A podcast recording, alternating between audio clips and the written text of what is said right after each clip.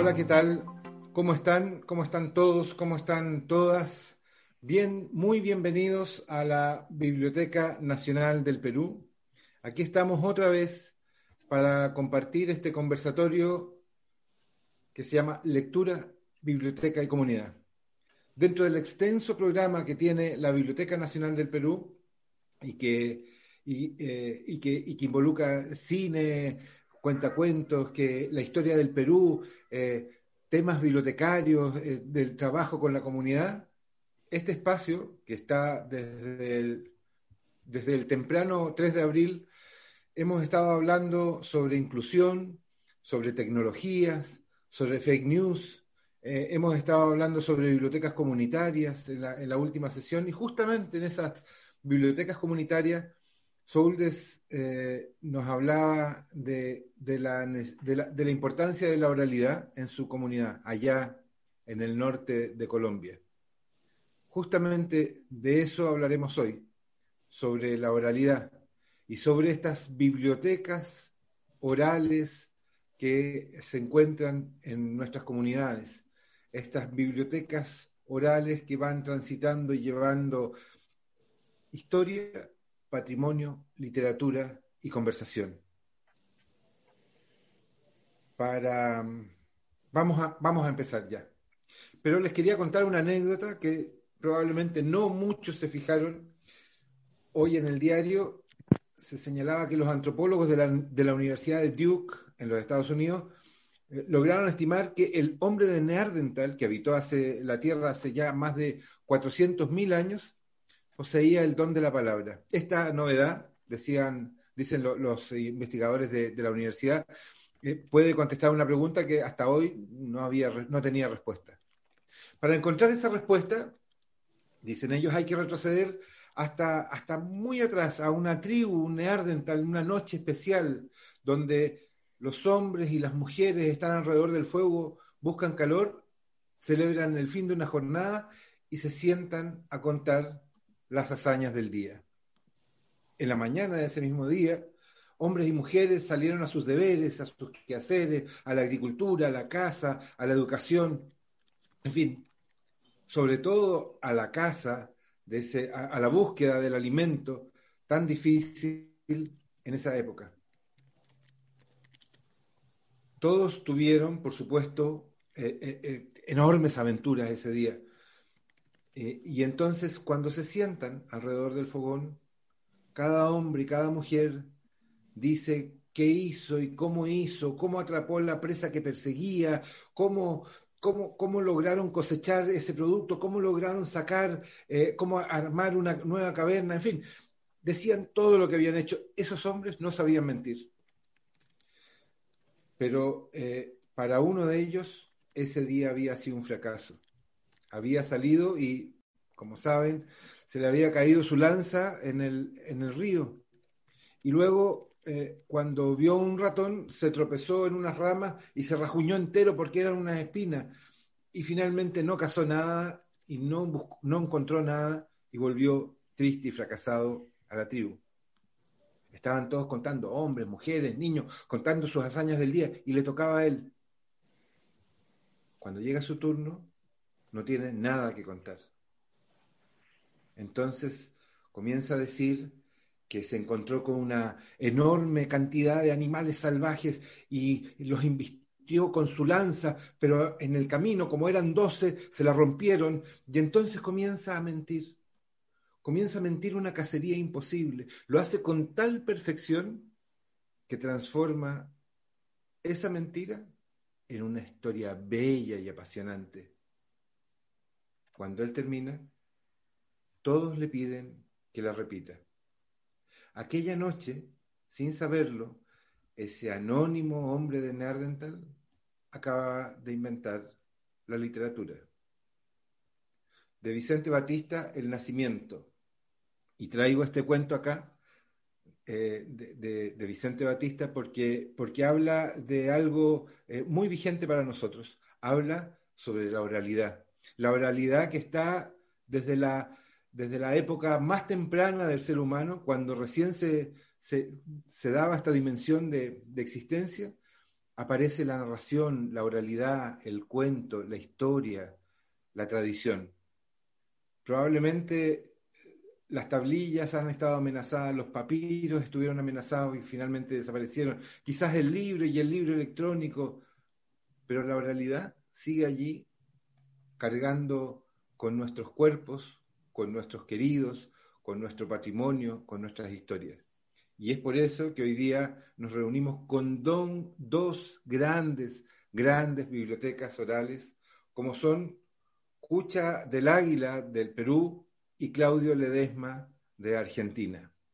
Vamos a dejar en primera instancia a, a Cucha, peruana, una de las promotoras del renacimiento de la narración oral del Perú, ha vivido en distintos pueblos de la Amazonía peruana y, en fin, tiene una larga experiencia que ella ha vertido en la Casa de la Literatura, contribuyendo a formar docentes y mediadores de lectura, además de, trabajar en el programa de abuelas y abuelos cuentacuentos.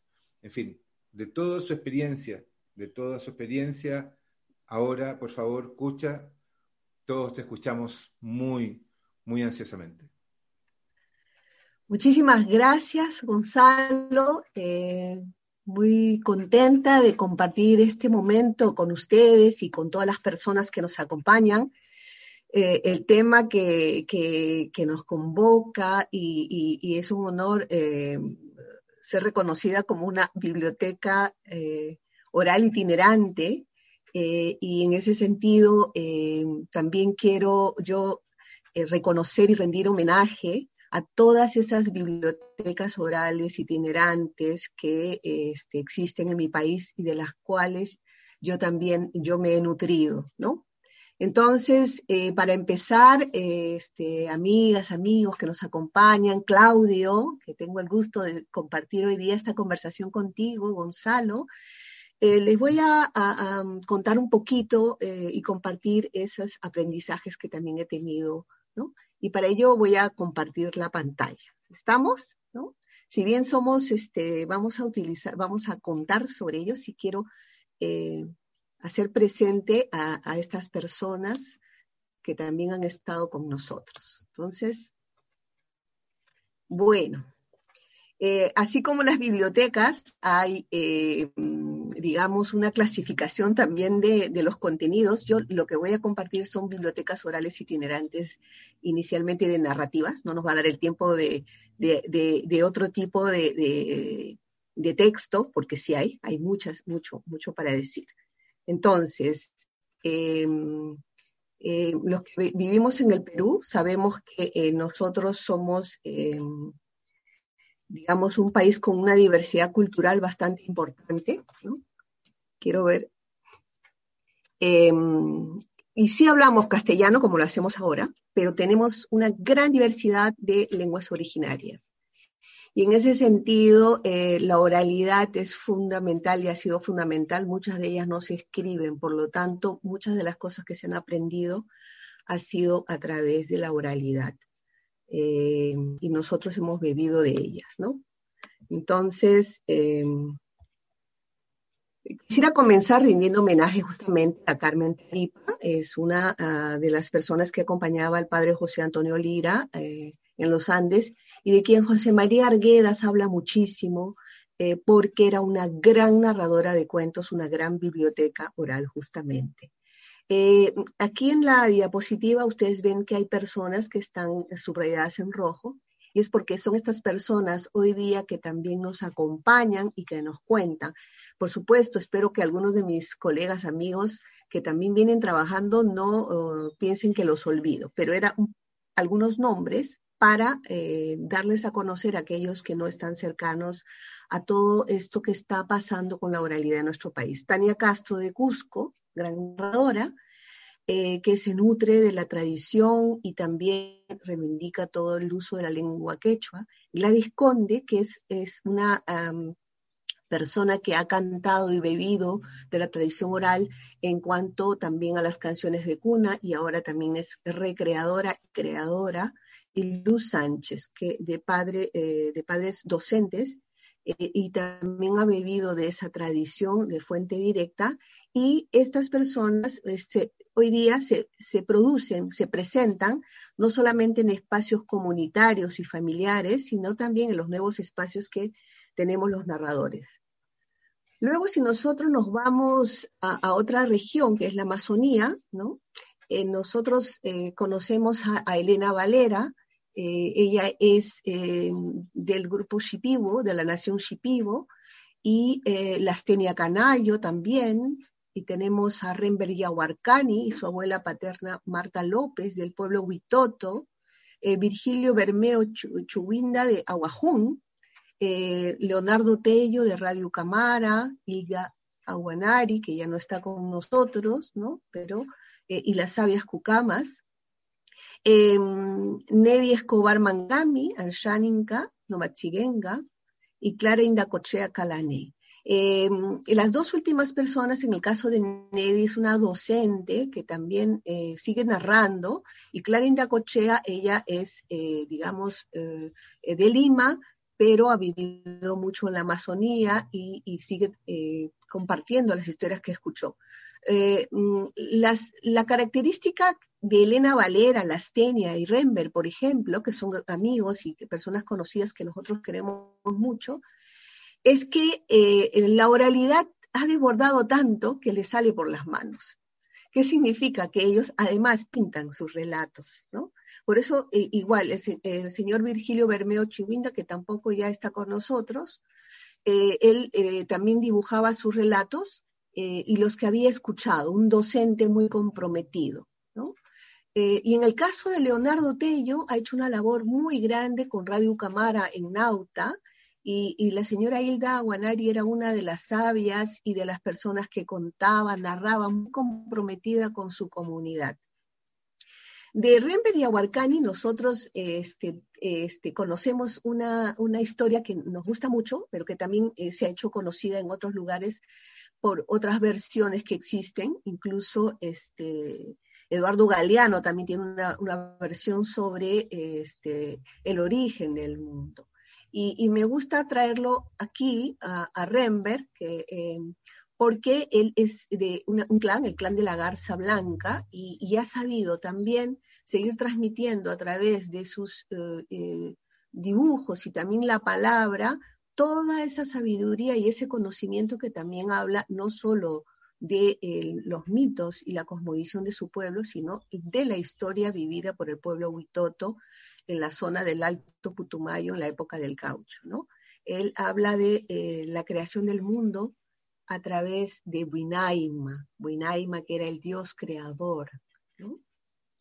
Y les voy a contar un pedacito para que no se nos vaya el tiempo, porque tenemos, no tenemos eh, mucho tiempo para ello, pero eh, Winaima era un dios que estaba sentado, estaba solo, y no sabía qué hacer, estaba aburrido. Y en eso, mirando a un lado, había oscuridad y mirando a otro, había silencio. Mirando a un lado, había también agua. Quería pararse, pero no podía. Él estaba ahí sentado en un banco y de pronto se frotó las manos y luego escupió.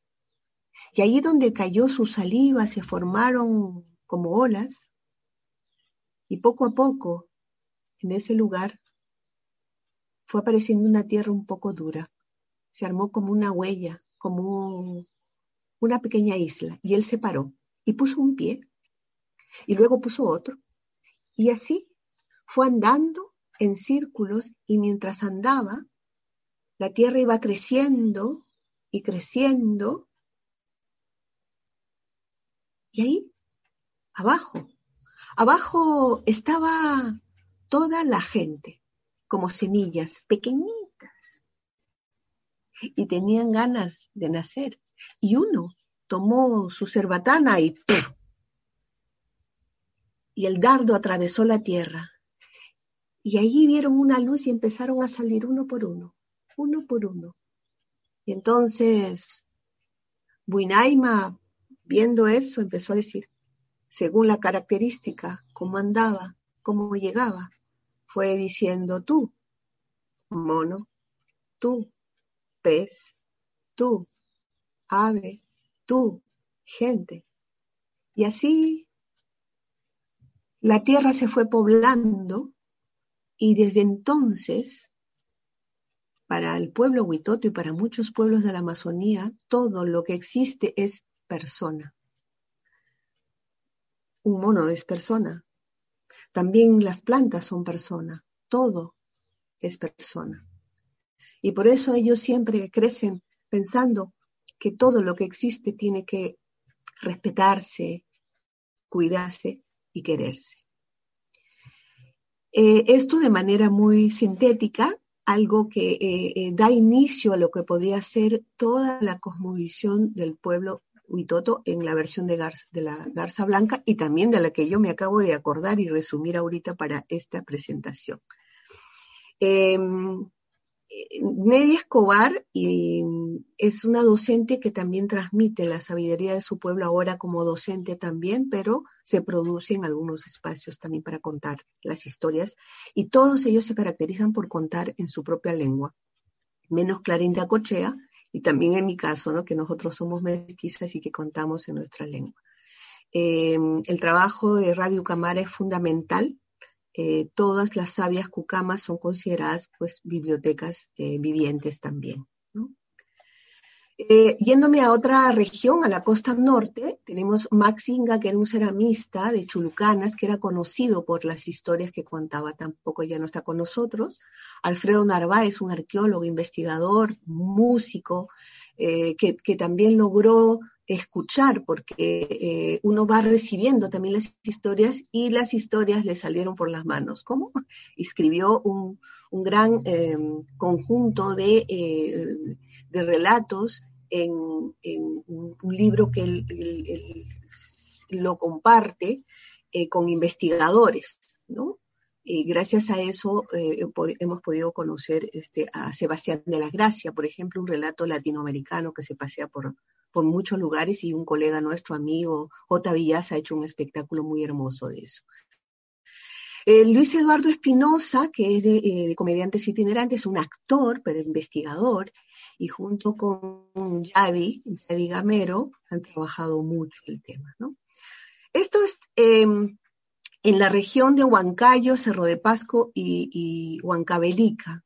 El Sixto Seguil él es eh, también una memoria viviente eh, y, combina em, el trabajo que hace con uh, mates burilados, digo combina, pero en realidad va junto, eh, donde él narra, narra, es un, es un libro, objeto, si se quiere, ¿no?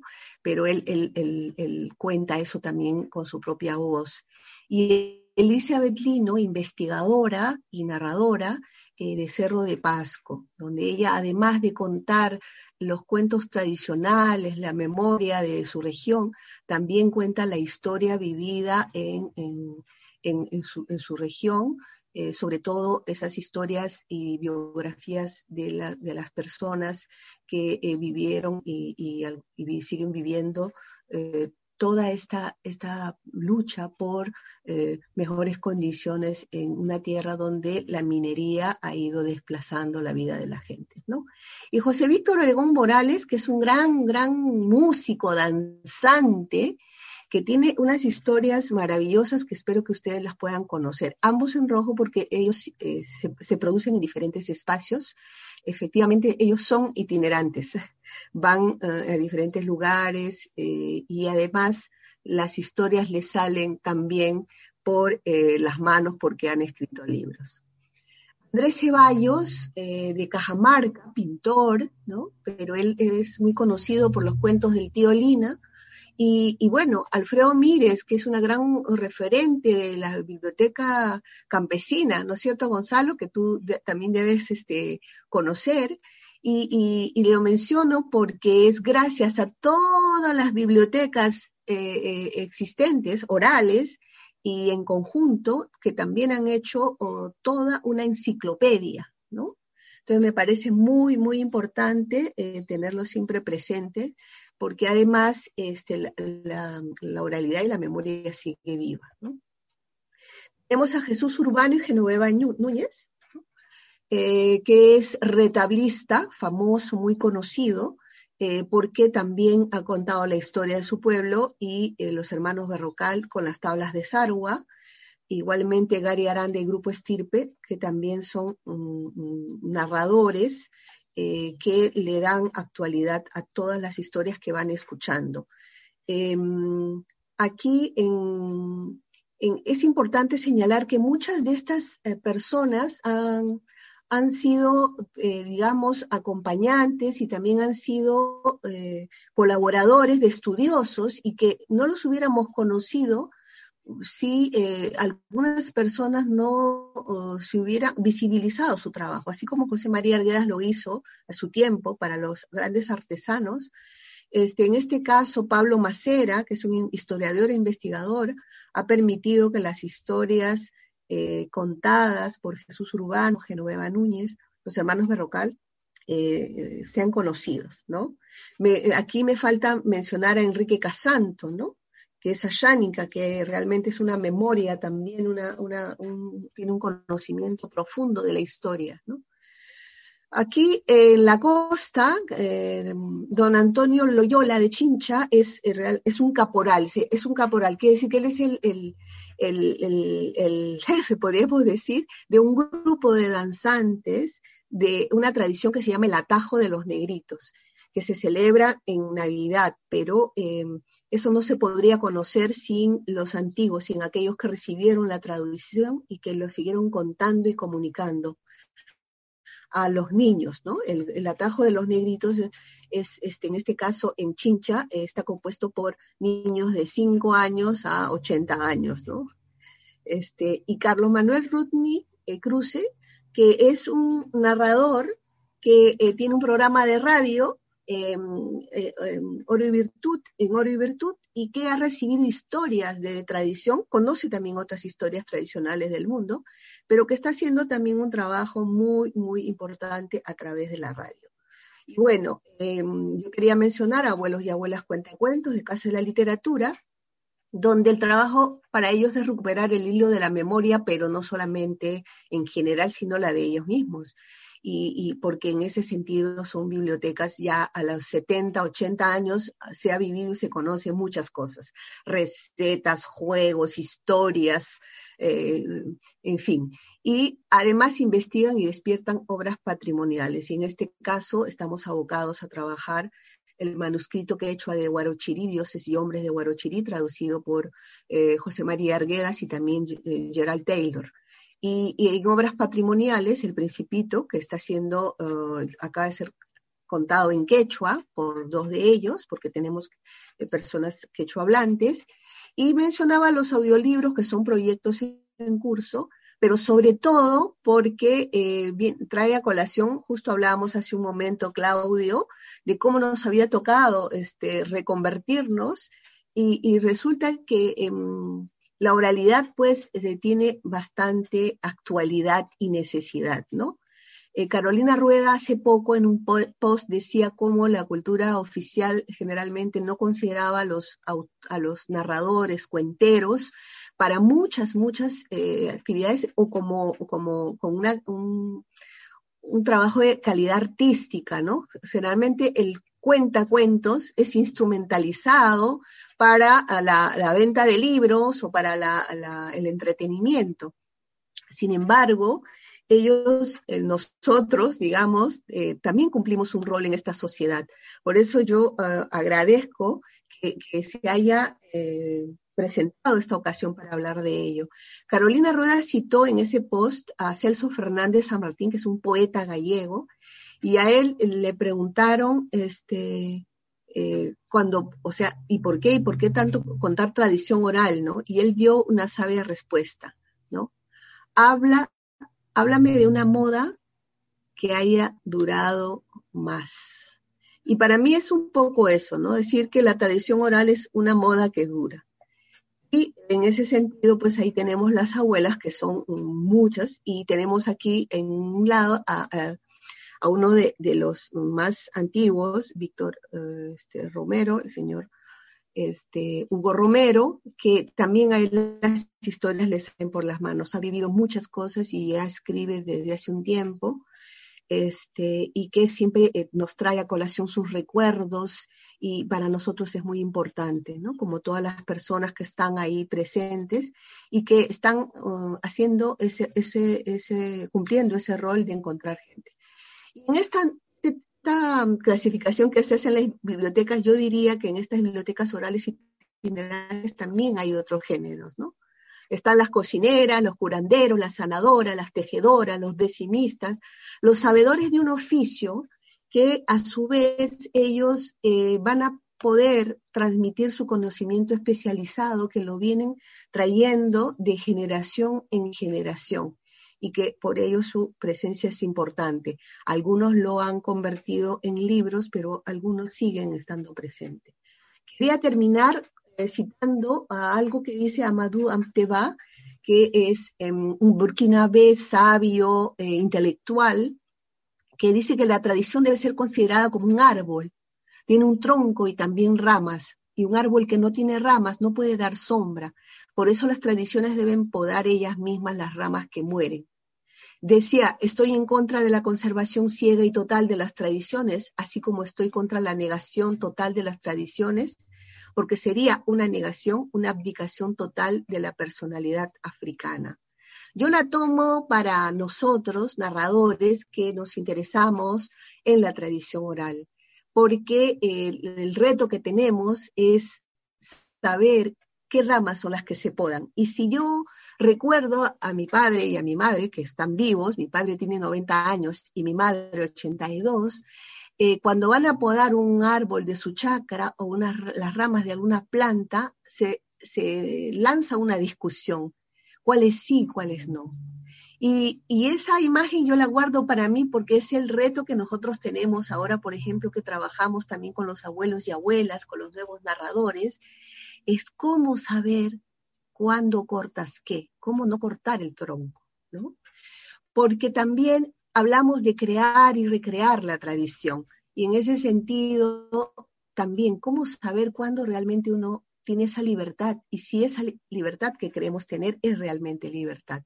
Cuando en realidad no estamos decidiendo por nosotros, sino porque tenemos nuestros imaginarios que están colonizados o formateados por una mirada que es más fuerte y que se impone más por diversos motivos, ¿no? Los medios, la inexistencia de otras miradas, la invisibilidad de otras miradas, ¿no?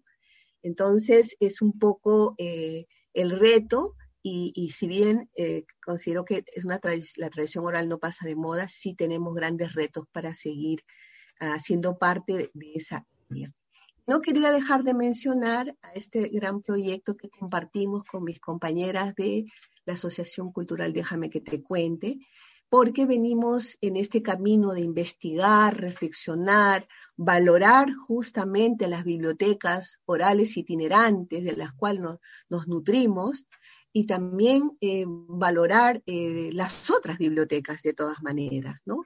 y que en estos momentos nosotros cumpliremos eh, pronto 20 años de camino. Por supuesto, gracias a todas las personas que estuvieron antes que nosotras. Bueno, eso sería lo que tendría para, decir. Eh, si más tarde podemos seguir conversando de alguna cosa que no quedó aquí o de algún cuento que nos pueda venir sobre lo conversado. Entonces, creo que... Muchas gracias, escucha, realmente eh, preciosa tu, presentación. Eh, nos emociona y ha emocionado a muchas personas que nos están siguiendo en Facebook y en las otras redes sociales. Voy a tratar de saludar un poquito a, algunos porque son más importantes los que, a los que nos escuchan también siempre. Desde Chimbote, naturalmente, nos saludan la queridísima Chimbote. Desde Posadas, Misiones, eso, los amigos de, Claudio, nos, eh, nos, saludan también desde la ciudad de Piura, eh, un, gran trabajo que hace la Biblioteca Nacional, un saludo a la, Biblioteca Nacional, saludos desde Corrientes, Argentina, saludos desde, uy, desde México, desde la alcaldía de Azcapotzalco, eso está difícil. Saludos también desde, desde la Facultad de Medicina de Lima, Perú, qué lindo, desde la Universidad de San Marcos, eh, desde, desde Piura, desde Catacaos en Piura y eh, de Bahía Blanca nos saludan también, eh, en fin, del Centro Cultural Centenario de Chimbote del Perú, Silvia Diestra, pastor, y desde Tucumán también nos saludan, que están siguiendo atentamente esta, esta presentación y que además como saben, esto quedará grabado y estará disponible en YouTube de la Biblioteca Nacional para poder seguir viendo. Pero aquí tenemos la oportunidad de conversar con ustedes y de charlar. Voy a dejar paso. Gonzalo. Dígame.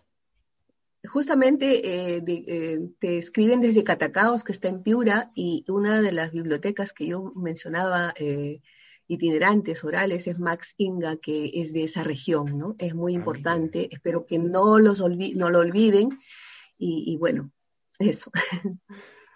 Bueno, esperamos, esperamos que, ellos, bueno, que, me encantó esa, esa, eso que decía Celso Fernández, ¿era? Sí. Sí, claro, es una moda, es la narración es un, la narración oral, la oralidad es una moda. Me encantó. Un poco larga la moda, sí, pero desde el Neardental que viene. Exacto.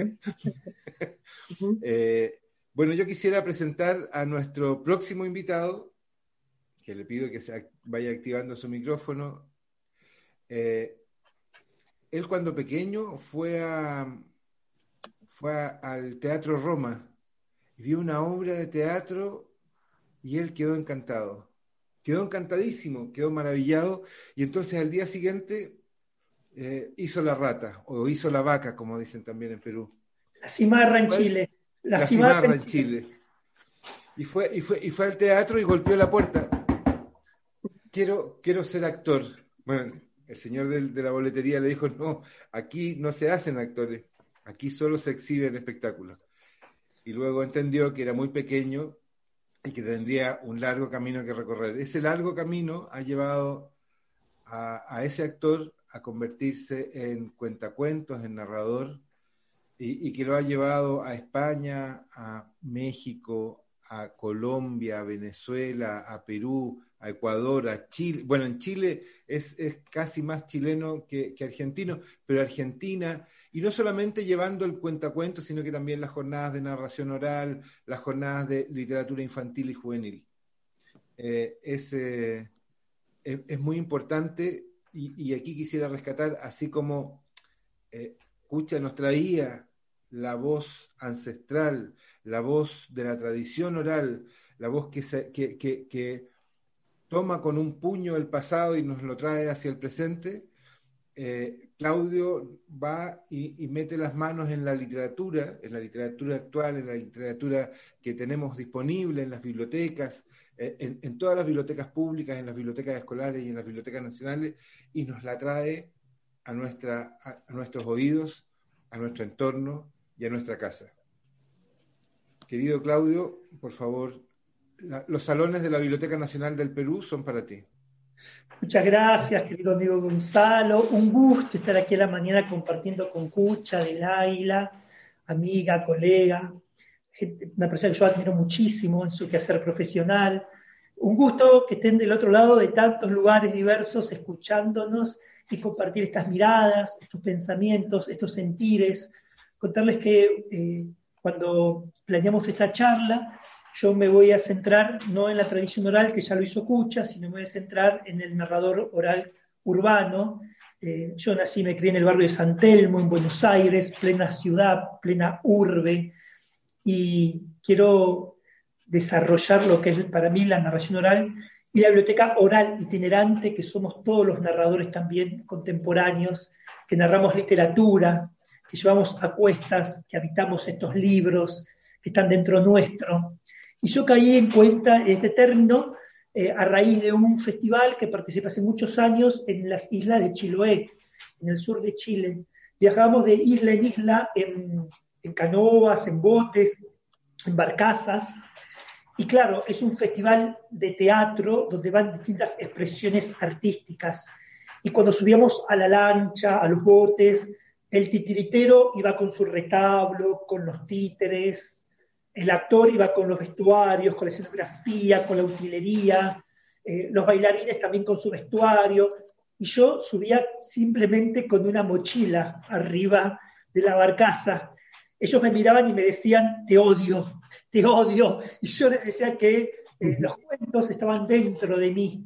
Por eso me consideraba una biblioteca oral itinerante, porque llevaba los libros, la literatura, cuentos también de tradición oral dentro de mí. Quiero empezar una cita de Amadou Hampate Ba, un africano, que dice que en África, cuando un anciano muere, una biblioteca arde. Toda una biblioteca desaparece sin necesidad de que las llamas acaben con el papel. Y también quería compartir una cita de Gustavo Roldán, de un texto donde él escribe, el texto literario es un texto sagrado, se pregunta Gustavo Roldán, este escritor argentino. Y tomo un párrafo solamente de este texto donde él dice que de alguna manera, contar un cuento es volverlo a su faz original, al estado primigenio de, la, de una historia, devolviéndole la música de las palabras, el manejo de los silencios, la gestualidad del rostro y de las manos. Nada más pausible y beneficioso para la literatura que proveerla de estos elementos que se pierden con la escritura. Muchos muchísimos siglos entendimos que leer era leer en voz alta. Después nos fuimos olvidando mientras aprendimos a leer en silencio y allí seguramente por una falta de práctica se nos fue desafinando el oído hasta llegar a creer que con los ojos ya alcanzaba. Nada más falso. La literatura es una música que debe ser escuchada. Y aquí también pensando, también charlábamos con Gonzalo y con Cucha, eh, en los diversos formatos de lectura. El libro, pensemos que existió a través de la imprenta de Gutenberg y que fue por una cuestión también práctica de que esa literatura pueda llegar a todos. Con las nuevas tecnologías, el libro ha pasado a otros formatos, virtuales, electrónicos. Ya no leemos tan solo en un libro, leemos a través de un WhatsApp, a través de un Twitter, a través de una red social. Entonces, eh, también la oralidad para mí es otro formato otra forma de, solidarizar, de comunicar, de compartir esta literatura a través de la, palabra oral y, como bien citó Gustavo Roldán, a través de la voz, de los gestos, de los movimientos. Eh, pensemos también en que los cuentos que nos habitan o que me habitan son textos que como narrador escojo, que deseo comunicar, que deseo decir. Por más que comparto un goce literario, por más que comparto un criterio estético, también quiero comunicar algo en este momento particular de mi vida. Por eso escojo ese cuento para ser contado y no otro. Es decir, utilizo a la literatura como un vehículo, ¿sí? como un vehículo para comunicar. Y pensar también que en el arte de contar cuentos establezco una técnica, establezco, la idea es comunicar y compartir con belleza. ¿Qué significa con belleza? Poder eh, todos podemos contar un cuento, pero la idea es contar un cuento con arte, con, esta técnica que transmite esta, esta belleza, donde se genera emoción, donde se genera un vínculo de comunicación y donde el narrador va conformando una unidad con el interlocutor y donde ese interlocutor va creando en su imaginación el cuento que le vamos contando, obviamente con su propia historia. Y hablando de bibliotecas orales itinerantes y del rol de la biblioteca, estoy pensando en un texto que lo utilizo mucho, ese texto, para compartir. De hecho, cuando te conocí, Gonzalo, hace muchos años, en una mesa que expusimos juntos, utilicé este texto que se llama La Biblioteca, que lo escribió Graciela Cabal y que está en su libro Mujercitas eran las de antes. Y me interesa reflexionar, contar este cuento, reflexionar sobre ese, texto, para diferenciarnos también de la lectura expresiva en voz alta que también es una técnica totalmente loable y pausible para, seducir y para comunicar. Eh, pero yo no utilizo el libro como escudo, tampoco me, protejo detrás de él, sino que utilizo la, oralidad y el acto de contar cuentos. También pensando en, lo que era también la, lectura o lo que era la biblioteca eh, hace unos años atrás, no muchos. Y este texto dice así, yo siempre fui el mejor en eso de leer en voz alta, escuchando las palabras. Y miren que leer en voz alta no era moco de pavo, porque había que estar firme, recto, erguido, y la maestra, la señorita, decía, y el libro a una distancia prudencial. Y había que contar mentalmente las pausas, porque con los dedos no valía. Había que contar uno en cada coma, uno y dos en cada punto y coma, uno, dos y tres en cada punto seguido, uno, dos, tres y cuatro en cada punto y aparte. A mí la pausa del punto y aparte siempre me pareció una exageración, pero como decía la señorita, ya no terminaba la cosa, porque había que diferenciar la C de la Z, la G de la J, aspirar la H y dar un golpe de cabeza seco en cada acento, como ser la palabra árbol. Y había que diferenciar la B labial de la B labiodental. ¿Por qué labiodental se escribe con B labial? Me pregunto yo. Es un misterio. Y ahí la señorita decía, al frente, la columna erguida, el libro recto, a una distancia prudencial. Y arrancaba yo la lectura en voz alta y nunca me equivocaba. Y de pronto la señorita decía, alto, continúe usted. Y se daba un papamoscas y el papamoscas, que estaba de lo más interesado en la lectura, decía, eh, ah, eh, ah. Y ahí la señorita extendía la mano y decía, a la biblioteca. Y después, dulcificando la voz, se dirigía a mí. Continúe, Ledesma. Una habilidad tenía la señorita para cazar los papamoscas, porque ellos estaban de lo más interesados en la lectura. Pero decían alto, continúe usted, terminaban en la biblioteca pero los chicos que iban a la biblioteca no iban castigados. Mi señorita no era afecta a los castigos físicos ni a los castigos morales. Los chicos que iban a la biblioteca, decía ella, iban a meditar. Cosa interesante, si los que meditábamos en la biblioteca éramos cuatro o cinco. Pero cosa más bien inquietante, si el que meditaba en la biblioteca era uno solo y encima con el esqueleto para leer. En esa época para leer parece ser que la biblioteca mucho no se usaba, pero ahí estaba, con las puertas cerradas y las ventanas también, porque todo el mundo sabe que el sol y el polvo destruye por completos a los libros. Pero las cosas cambiaron, por suerte cambiaron. Y me vine a dar cuenta de eso hace poco porque fui a contar cuentos a la escuela de mi infancia. Y cuando llegué ahí a la Coronel Isidoro Suárez, yo no lo podía creer. Porque la puerta de la biblioteca ahora estaba abierta de par en par, con el sol metiéndose por los rincones. Y había una joven, una niña, una joven de anteojos redonditos, que yo pensé que era una alumna, pero no, era la bibliotecaria y había un montón de almohadones de colores y una turba de chicos me llevó por delante, se tiró los almohadones a leer o a hacer que leían. A mí no me engañan, ¿eh? Muchos daban vuelta las hojas de atrás hacia adelante y otros se mojaban el dedo. Y ahí estaba yo, al helado, sosteniéndome el corazón con la mano.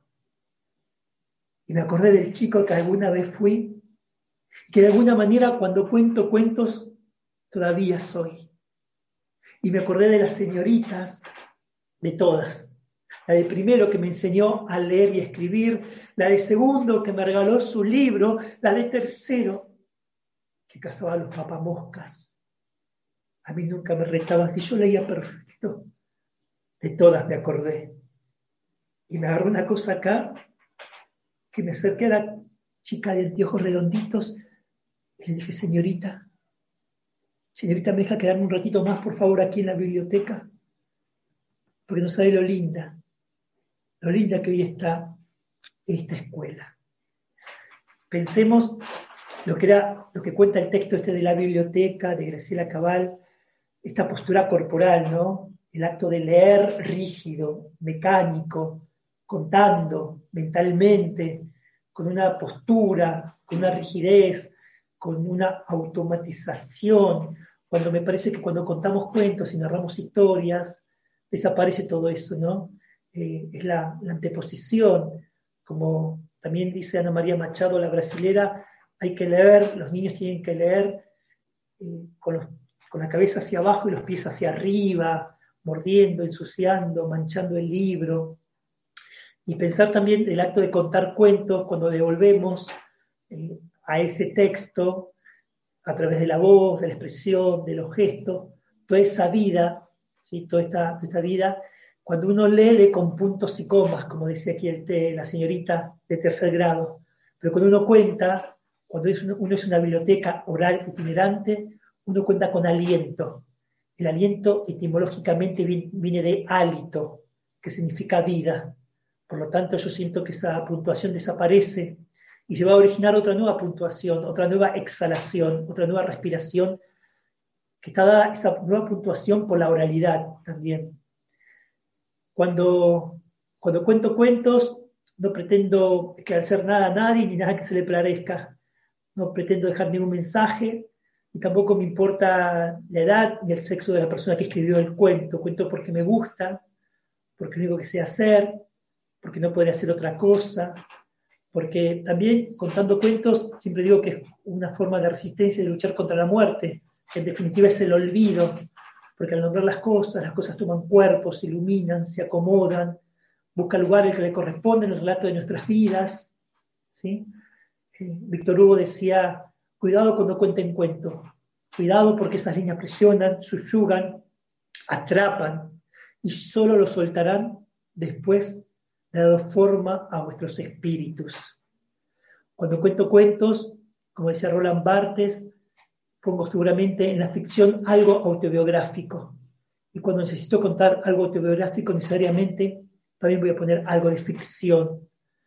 Como decía Graciela Cabal, cuento cuentos como una forma de asegurar nuestra identidad, como un intento de recuperación y de reparación de uno mismo, es desentrañar misterios de otras vidas para poder comprender mi propia existencia. Como decía Adolfo de Casares, cuando cuento cuentos le agrego un cuarto a la casa de la vida. Y como decía Pessoa, que tenía arraigada la felicidad en la infancia y en los cuentos, cuando era chico éramos felices, decía Pessoa, porque nos contaban cuentos, celebraban mi cumpleaños y ninguno estaba muerto. Contar cuentos en definitiva, como una contraposición al silencio. Si no hablo me muero, si no hablo exploto, y se piensa porque se habla, y hablar es el modo principal de autoafirmación. Por eso quiero cerrar esta presentación y dejar abierto para que charlemos con Cucha, para que charlemos con ustedes, con esta última reflexión, de, también de, de, de Graciela Cabal, de su libro La emoción más antigua, donde ella habla también de que estas bibliotecas orales itinerantes, pensemos también no tan solo a nivel de la literatura, sino pensémoslo también a nivel de las historias.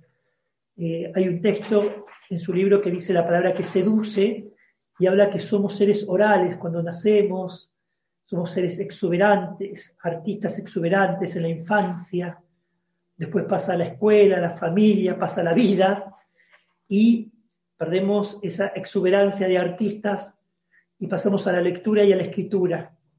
Ahora, en este último proceso, en el acto de contar cuentos, les propongo volver a esta instancia inicial de la niñez, volver a esta instancia primigenia de la oralidad, cuando éramos artistas exuberantes, tomar eso leído o eso escrito para poder compartirlo, solidarizarlo y comunicarlo.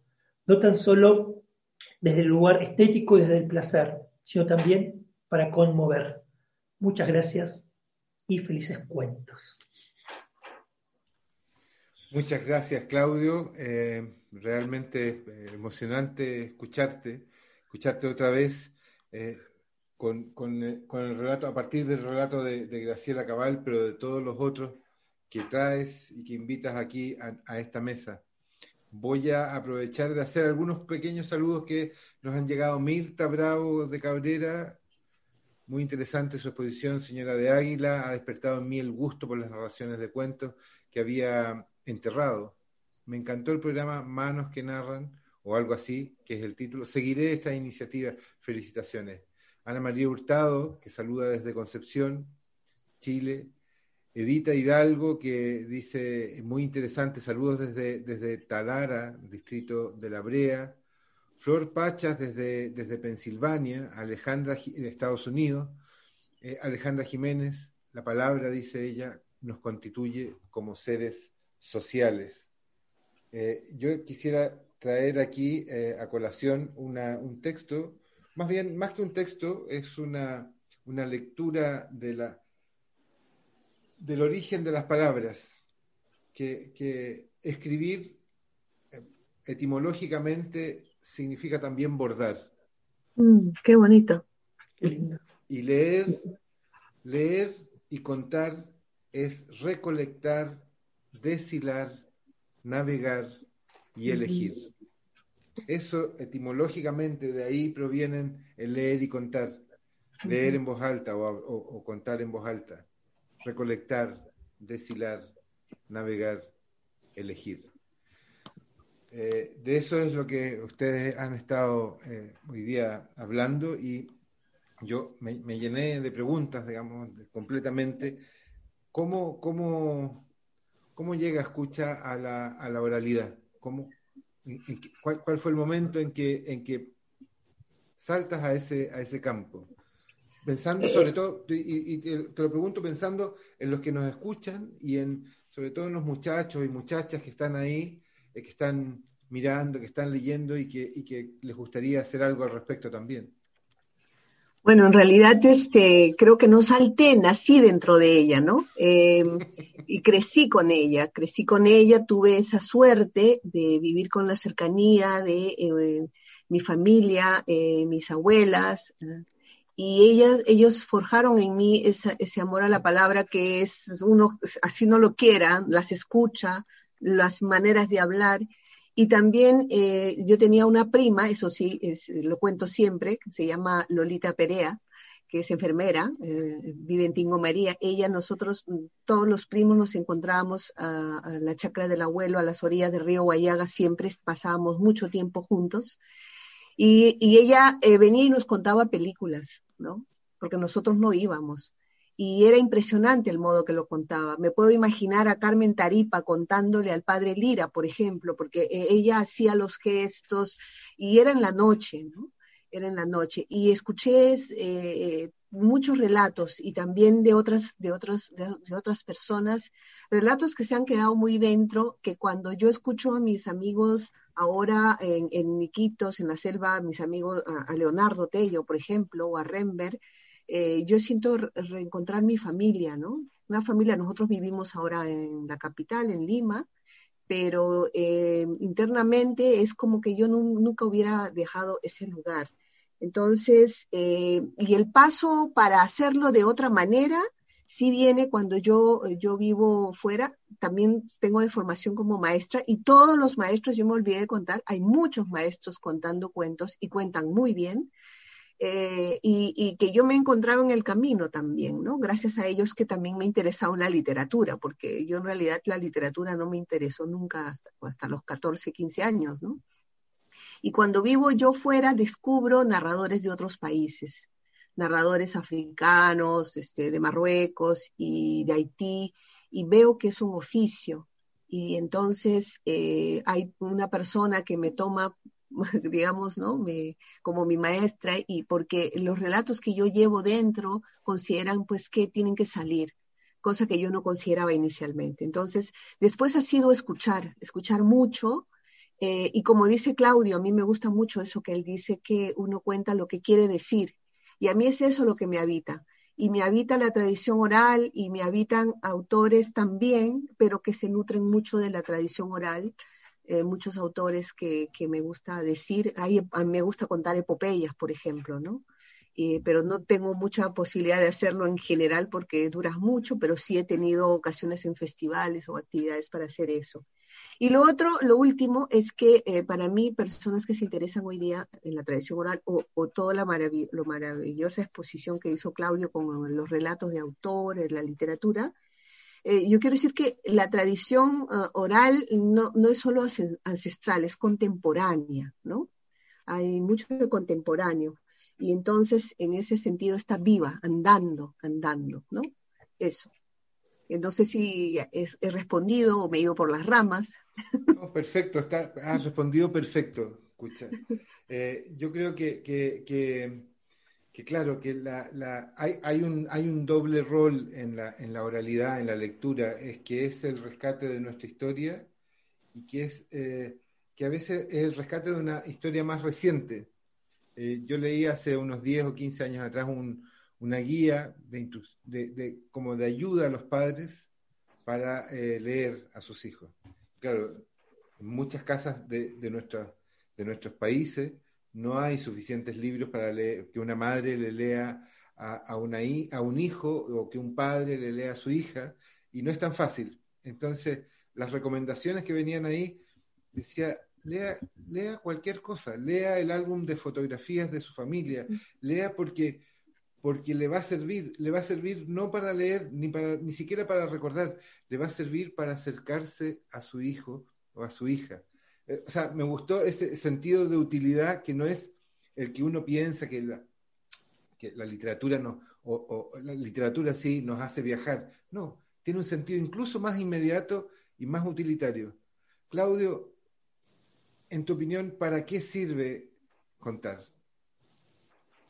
Bueno, yo creo que como un, es una herramienta estética, me parece que yo particularmente lo utilizo como un medio de expresión, como un medio de comunicación, profundamente lo utilizo como una herramienta estética para, digamos, es mi trabajo, es mi oficio, es mi profesión, y bueno, me parece que en mi caso lo utilizo como una herramienta de, de trabajo el acto de contar.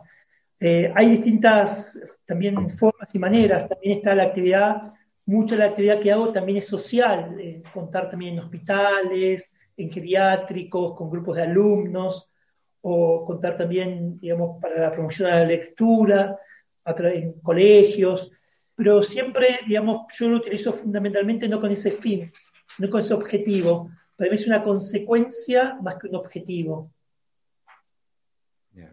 y, los dos me pueden contar una, pregunta que, nos hacen. ¿Cuáles han sido las experiencias? Porque ustedes tienen la experiencia del, contador, del que cuenta. ¿Cuáles han sido experiencias para ustedes que, les parezcan eh, llamativas o notables de los que escuchan, de los que encuentran? Porque a veces mucha gente, sobre todo en, la ciudad, por primera vez se encuentra con la narración oral y se sorprende. ¿Qué, qué recuerdos tienen ustedes de personas que los hayan estado escuchando eh, en, torno a la lectura, no, no en torno a, ustedes como narradores, sino en, términos de espectadores o de escuchadores de cuentos de parte de ustedes. ¿Alguna que nos quieran compartir? ¿Alguna, ¿Algún recuerdo? Bueno, yo tengo, digamos, hay, hay varias muy bonitas, pero este, hay una que parece, pues, parecer anecdótico, pero para mí me ha marcado, es que después que yo conté una historia, un, espectador se paró y me empezó a cantar una canción, ¿no? De lo emocionado que estaba y que tenía que ver con el cuento. O sea, y, bueno, esa fue como una declaración de amor así, ¿no? Esa, es una fuerte. Y la otra es que me impacta mucho, es gente que yo veo después de 15 años o, o 20 años, y que me dice, eh, yo, te, yo he querido conocerte porque eh, nunca he olvidado la historia que contaste aquella vez y que me marcó, ¿no? Yo tengo así como tres personas mapeadas exactamente que yo me he quedado impresionada. Como dicen, uno puede soltar las cosas y no saber dónde cae. Y son personas que nunca me hubiera imaginado que la vida me, me ha hecho encontrarme luego. Ese tipo de experiencias para mí son, han sido poderosas, por contar solamente algunas, porque hay unas muy potentes. Qué, qué, qué, bueno el, lo que dices, eso de, cuentas y sueltas y no sabes dónde cae, que, se parece mucho a la cita de, este africano que hablas de la tradición es como un árbol. El árbol también suelta las semillas, se vuelan o las lleva un pájaro y se vuelan y caen en alguna parte y florecen de maneras distintas. Me parece muy, muy linda la imagen. Claudio, ¿te algún recuerdo de algún... Sí, para mí fueron, para mí dos espacios que fueron muy importantes y también me han marcado como narrador. Uno fue cuando, empecé a contar cuentos, los primeros años, un trabajo muy interesante que hicimos con abuelas de Plaza de Mayo, una muestra que se llamaba Por la Identidad, donde ellas eh, íbamos recorriendo distintos centros de gestión y participación, donde las abuelas contaban eh, las historias, la terrible historia de sus hijos desaparecidos, de sus nietos nacidos en cautiverios por la dictadura militar, de esa apropiación de esos nietos. Actualmente en Argentina se calcula que hay 500 niños que tienen otra identidad, que fueron secuestrados por, los torturadores de sus padres. Se han recuperado 180 aproximadamente, por lo cual quedan más de 320 por recuperar. Y el contar estos cuentos que tenían que ver con la identidad, para mí era muy importante porque los contábamos y lo que lo que provocaban estos cuentos era saber de que no importa que había, que sí importa obviamente, pero en, el contexto que lo hacíamos, no queríamos darle un tinte ni político ni ideológico, sino eh, que la gente supiera, que los jóvenes supieran, los jóvenes en aquel entonces de 28 a 35 años, donde íbamos a contarle a ellos, supieran que hubo un proceso histórico, político, que, hace hoy por hoy en Argentina que los jóvenes de esa edad piensen que sus padres no son sus padres, sino que en muchos casos son los asesinos o los que ayudaron a, matar a sus verdaderos padres. Entonces, para mí fue muy importante contar en ese contexto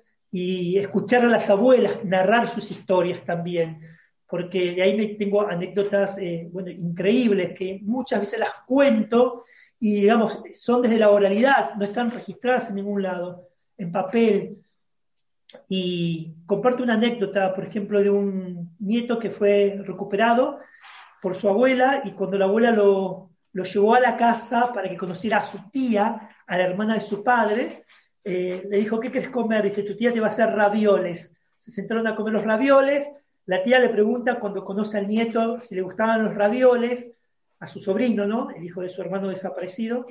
Y el sobrino dijo, sí, me gustan los ravioles, lo único que no como es la remolacha la betarraga eh, en Chile. Y la tía se levantó y se fue corriendo llorando. El nieto preguntó qué es lo que había sucedido, qué es lo que había dicho, y la abuela le explicó, le contó al nieto que cuando el padre trajo a la madre para que la conocieran, la familia, la tía también le había hecho, le había hecho ravioles, y cuando le preguntó a la madre si le gustaban los ravioles, la madre había tenido la misma respuesta, sí, lo único que no como es la remolacha, la betarraga. Entonces, para la tía fue muy fuerte escuchar ese relato que, que era lo mismo que he escuchado de la boca de su madre, la madre, ahora el hijo, ¿no?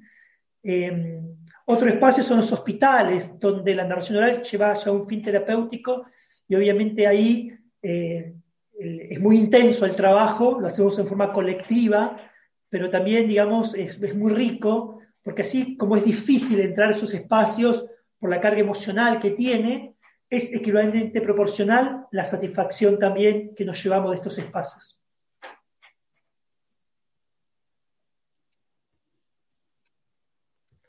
Eso. Bueno. Gonzalo creo que se le cayó la internet.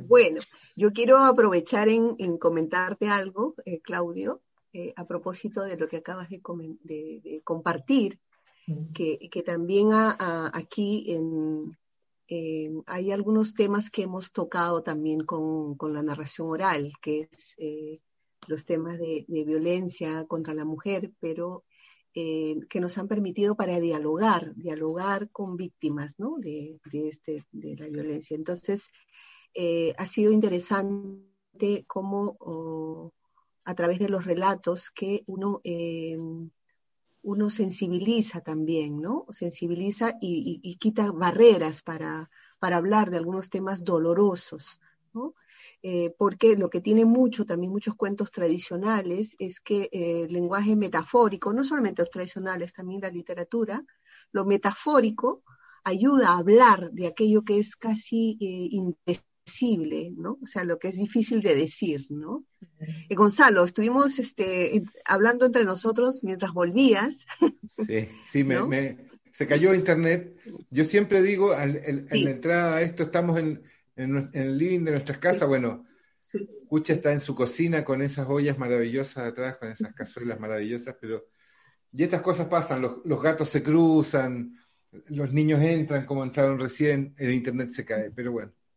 Muy, muy, ese testimonio que estabas dando, Claudio, de, la remolacha, eh, realmente es impresionante. A mí me, conmueve profundamente. Lo alcancé a escuchar y claro, ahí se cortó. También, eh, como decíamos con Cucha, que los cuentos son como vehículos para poder hablar de, esto, de lo indecible, ¿no? La literatura no da ninguna respuesta, sino que plantea múltiples interrogantes, entonces es como un vehículo para abrir esas puertas, ¿no? A través de, de una forma estética, digo, ¿no?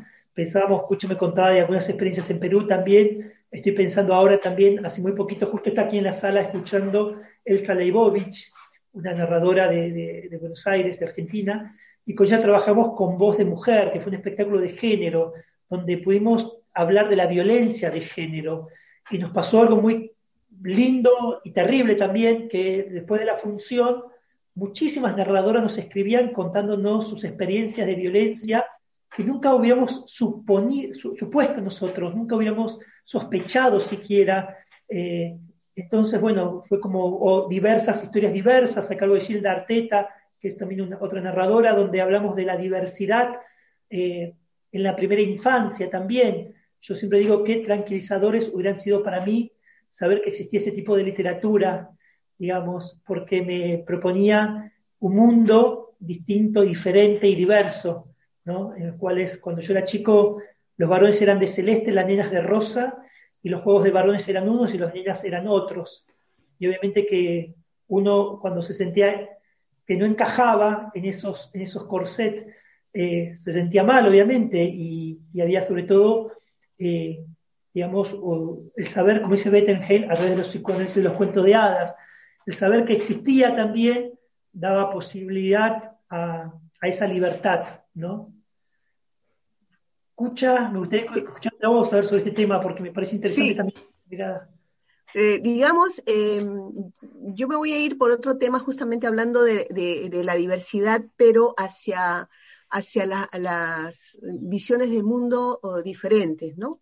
Eh, en, qué sentido? Eh, hace un momento también hablamos de la tradición oral y yo hice un resumen de un mito de creación que que eso es completamente actual, ¿no? Nosotros hoy día hablamos a nivel de la ecología, pues que tiene que haber armonía, respeto al entorno. Ese es un discurso, digamos, validado por la ciencia hoy día. Sin embargo, en los relatos, sobre todo, bueno, de los pueblos este, originarios, ese es un, un discurso presente desde siempre.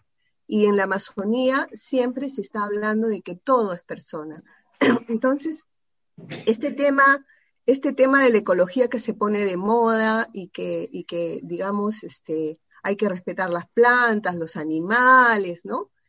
Este, es, es, es algo que en realidad este, ya, ya, ya está contado y se sigue contando. Por lo tanto, eh, cuando un narrador eh, tradición, digamos, de tradición ancestral trae ese relato, lo que hace es recordar simplemente, ¿no? El tema de la memoria, ¿no? Y, y, bueno, y hay y hay relatos que como mestizos hemos interpretado de otras maneras. No sé, por ejemplo, resumidamente, eh, hay, hay, un relato panamazónico que es este eh, sobre las manchas de la luna, eh, y que de manera resumida es, es en la Amazonía, en muchos lugares, la luna no es, no es más femenino, sino es masculino. Y Luna tenía costumbre en, en, la maloca de la tribu, cuando todos dormían, iba en la noche y se trepaba en la hamaca de su hermana y estaba con ella. Y ella lo aceptaba porque no sabía quién era y así pasaban los días, pero un día ella quiso saber y, encontró eh, un poco de pasta de huito, que es una planta que sirve para pintarse el rostro. Y entonces cuando vino ese amante furtivo ahí, ella le acarició distraídamente y cuando él se fue, a la mañana siguiente ya fue muy temprano a ver cuando todos iban a casar y vio, y vio que aquel que había estado con ella todas esas noches era su propio hermano. Entonces lo maldijo, le dijo que te mueras, que un extranjero te mate. Y fue que eh, pasó. Eh, a él le cortaron la cabeza, pero la cabeza de Luna pues no murió, siguió rodando, al parecer cuentan que hizo muchas travesuras más hasta que se cansó y un día subió por una liana, un bejuco, hasta arriba. Y ahí está Luna. Luna está y tiene el rostro manchado. Y el castigo a Luna, dicen, no es tanto el tema del incesto, seguramente, pero el castigo fue el haber olvidado, el haber perdido la, memoria, quién era, de dónde venía. Y que Luna está ahí y es el astro de la memoria en muchos pueblos de la Amazonía. Y esas manchas que están ahí nos recuerdan siempre aquello que nosotros somos, aquello que no debemos olvidar, de dónde venimos y qué queremos ser. Entonces, eh, eso, es decir, ya hay un... Qué, maravilloso, qué maravillosos relatos nos traen, eh, nos, han traído todo este rato. Yo voy a, voy a dar paso a una, última pregunta para, no tomarlos más. Eh, pero yo quisiera ah, también contar cosas así, quizás decir que la, narración y la literatura y el contar también tiene, tiene otras funciones en la vida. El, el, no hay nada más romántico que leer un poema a, la enamorada o al enamorado y, eso encanta como, como, cualquiera, leer un poema de amor o leer un, eh, un, bello cuento como ustedes lo han hecho. Eh, la misma cosa funciona para llamar la atención en grupos o en, grupos de trabajo o en, grupos humanos o en grupos de amigos. Contar un cuento como cantar una canción genera un, estado distinto, genera un, ánimo distinto, eh, genera, genera una tensión distinta. Y en ese mismo sentido, y por eso lo contaba, una profesora nos, nos pregunta, Ana María Hurtado, soy profesora, ¿cómo podría llegar a ser cuentacuentos? Me encantaría desarrollar esta técnica para usarla en mis clases. Por favor. No sé, Claudio, eh, te dejo decir lo tuyo y luego digo lo mío. Pues yo creo que hay cursos, hay talleres que, donde uno aprende esta técnica y donde se forma. Es un, son técnicas contemporáneas que aprendemos para adaptar el texto, para, en el caso de los que contamos literatura, no estoy hablando de la literatura yo siempre, de técnicas para estudiar los textos, para adaptarlos, para no memorizarlos, sino aprender los cuentos. Quiero cerrar con dos cosas muy importantes que me quedaron en el tintero, que una es que como somos bibliotecas orales itinerantes, no hacemos literatura oral, hacemos narración oral, ¿sí? Quiero marcar esa diferencia también. Y también, eh, hablar también, Gonzalo hablaba del, patrimonio, pensemos también a los narradores también como patrimonios culturales intangibles, porque también llevamos las historias familiares de nuestro lugar, entonces eso, eso también hace parte de nuestra identidad, es algo que nos constituye, como seres humanos y que forma parte también del, deseo que llevamos en la vida, del color de los ojos, de la piel. también esas historias nos constituyen desde, nuestra génesis. Eso simplemente.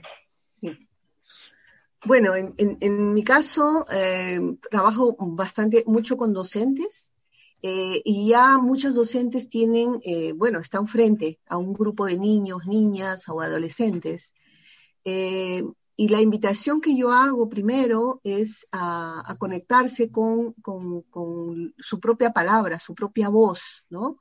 Porque en realidad, como así Gonzalo contaba, cómo la gente venía en la época de los de Ardental, que venían y contaban y no mentían y contaban lo que hacían, eso todos somos capaces de hacer. Y partiendo de esa capacidad de narrar, es que tenemos que darle a la vida una dimensión narrativa y también poética y estética. Y esa es la que nos toca recuperar y construir, ¿no? Y que es un poco la dificultad, ¿no? Hoy día ah, vivimos, eh, digamos, nuestra palabra ah, se empobrece, eh, pero creo mucho, eh, más allá de tener o no tener libros, porque no tenemos tiempo de hablar, de conversar, de mirar, de contemplar la vida. Y, yo lo que le sugeriría a Ana María Hurtado es que, que busque también en ella misma todo el potencial que ella tiene, porque eh, muchos, muchos docentes también les gusta ir a talleres, pero siguen haciendo lo mismo que aquello que, que, un poco este, Claudio contó, la maestra que hacía leer en voz alta, seguimos repitiendo, ¿no? No hay nada mejor que recuperar nuestra propia voz y confiar en nuestro propio potencial de expresivo y, y ir ampliándolo. Algunos vamos a ser muy buenos eh, para, comunicar algo parados, sentados, o bailando, no bailando, cantando, ¿no? No podemos imitar a otro. Eh, Claudio eh, dirá, él forma bastantes narradores. Y, en el caso nuestro trabajamos ya hace seis años con abuelos y abuelas cuentacuentos y, y vemos que en realidad ellos van encontrando su propio narrador. Y también los docentes toca hacer eso y entender muchas veces que estamos formateados por un sistema que obliga o que nos obliga o accedemos a funcionar de determinada manera. El, todo, todo el potencial para narrar está en nosotros y hay que ir ampliando desde esa base primera que tenemos, que, que, que tenemos que diagnosticarnos, entender qué dificultades tenemos. Y ver, yo sí sugiero mucho, sino ver mucho, muchos narradores, ahora que existe lo virtual, ver narradores también de otros lugares, eh, de qué manera lo hacen, eh, recordar que habían narradores antes y que también tenían, hacían usos de diversas técnicas. Ellos son también los primeros maestros para decirnos cómo narrar, ¿no?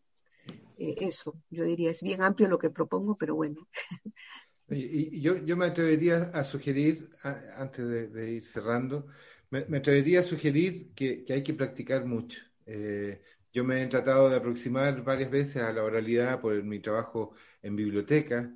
Eh, y, claro, lo, que, lo peor que puede pasar es que uno genera un efecto contrario porque cree que es llegar y leer un texto, llegar y aprenderse un texto y decirlo a, a salió, cuando el texto mismo o la tradición oral misma ha sido escrita tan lentamente, con tanto cuidado, que no se puede tratar, es un cristal muy delicado como para llegar y, tirarlo y arrojarlo rápidamente sobre espectadores que creen que eso es, y probablemente es mucho más que lo que uno eh, no, no, sabe hacer.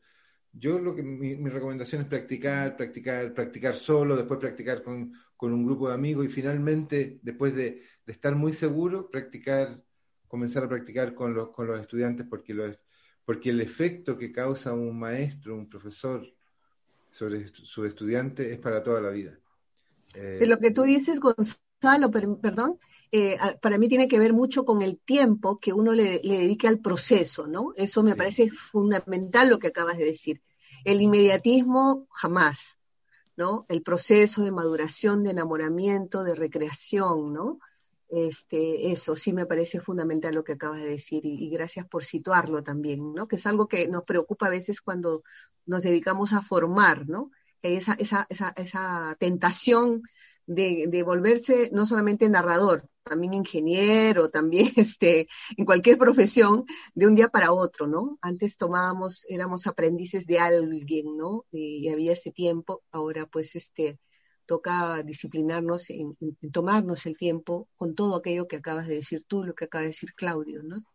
Sí, mi, mi, mi padre en alguna práctica me decía, uno tiene que ser como un atleta, como el corredor de 100 metros el corredor de 100 metros no es que sepa correr 100 metros, todos sabemos correr 100 metros, pero el atleta se prepara todos los días, un tiempo en la mañana, un tiempo en la tarde, y a veces no corriendo los 100 metros, sino que haciendo otros ejercicios para llegar a correr los 100 metros. Y finalmente, después de un largo periodo que a veces toma años, generalmente toma años, llega a correr los 100 metros a, a una gran velocidad y posiblemente ganar o no ganar, pero llega a ser un atleta pero no es automático, no es simplemente correr ese, espacio de tiempo. Yo para cerrar quisiera pedirles un favor a, ambos.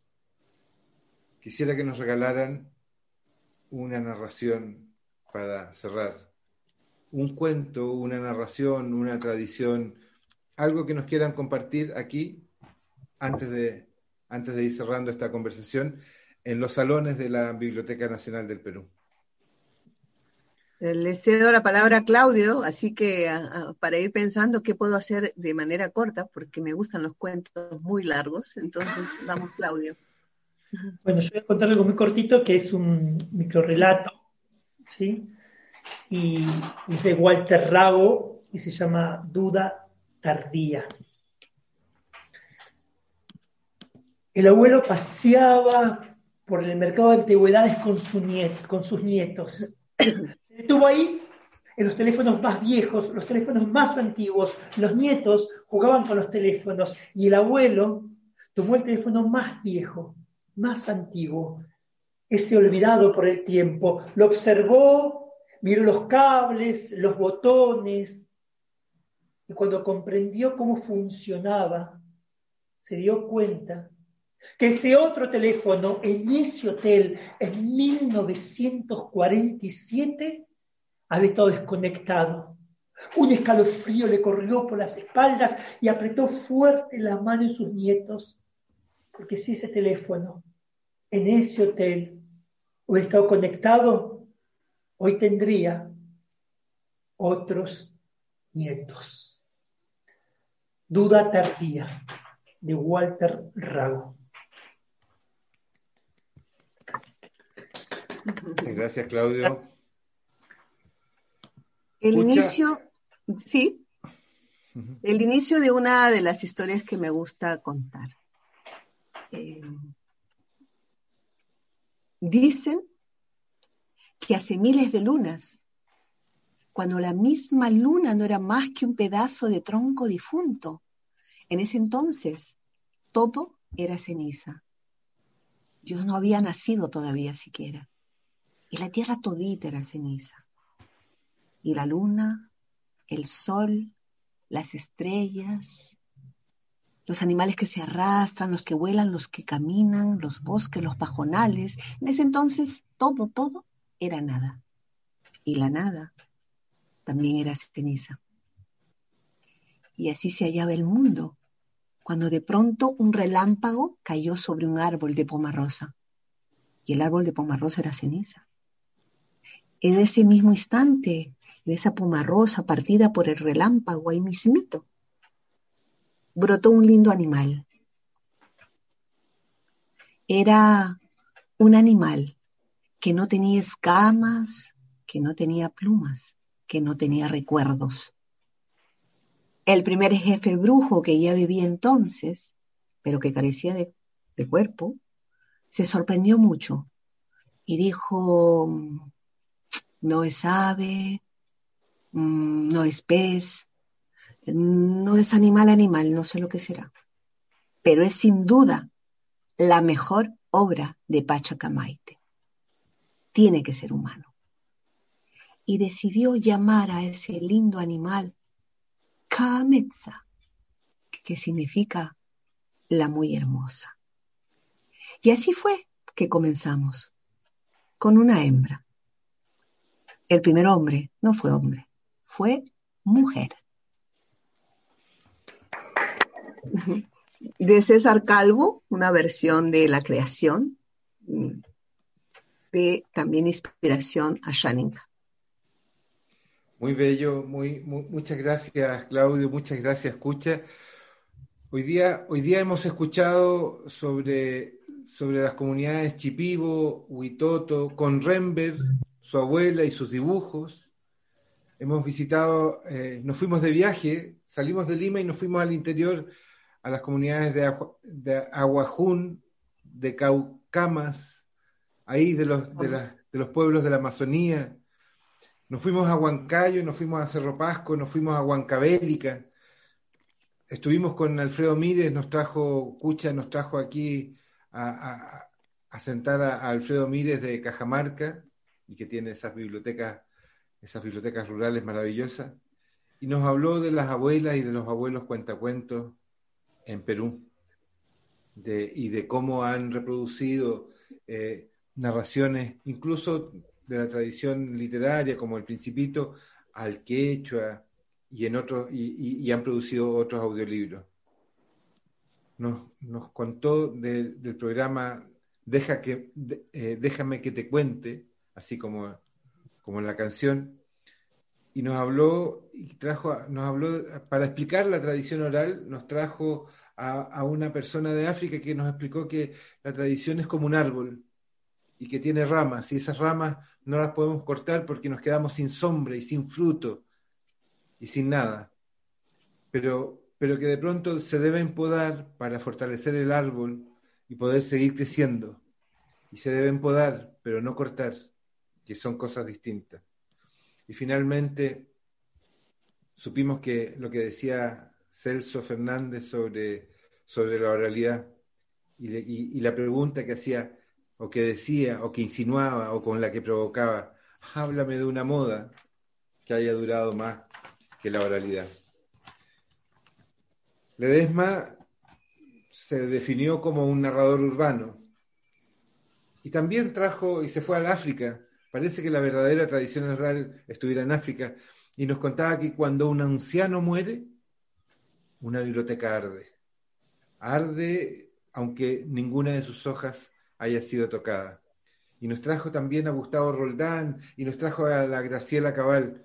Y dijo que la literatura es una música que debe ser escuchada, que, en el arte de contar es, es el arte de, contar, de comunicar con belleza.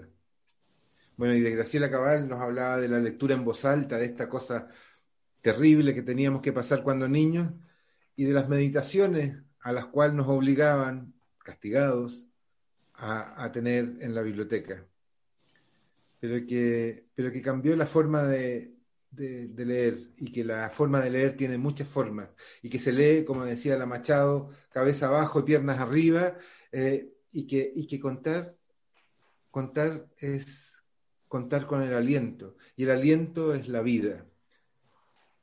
Cuento porque me gusta y decía Ledesma, y también como un arma, como un puñal contra el olvido, por la identidad y por la reparación.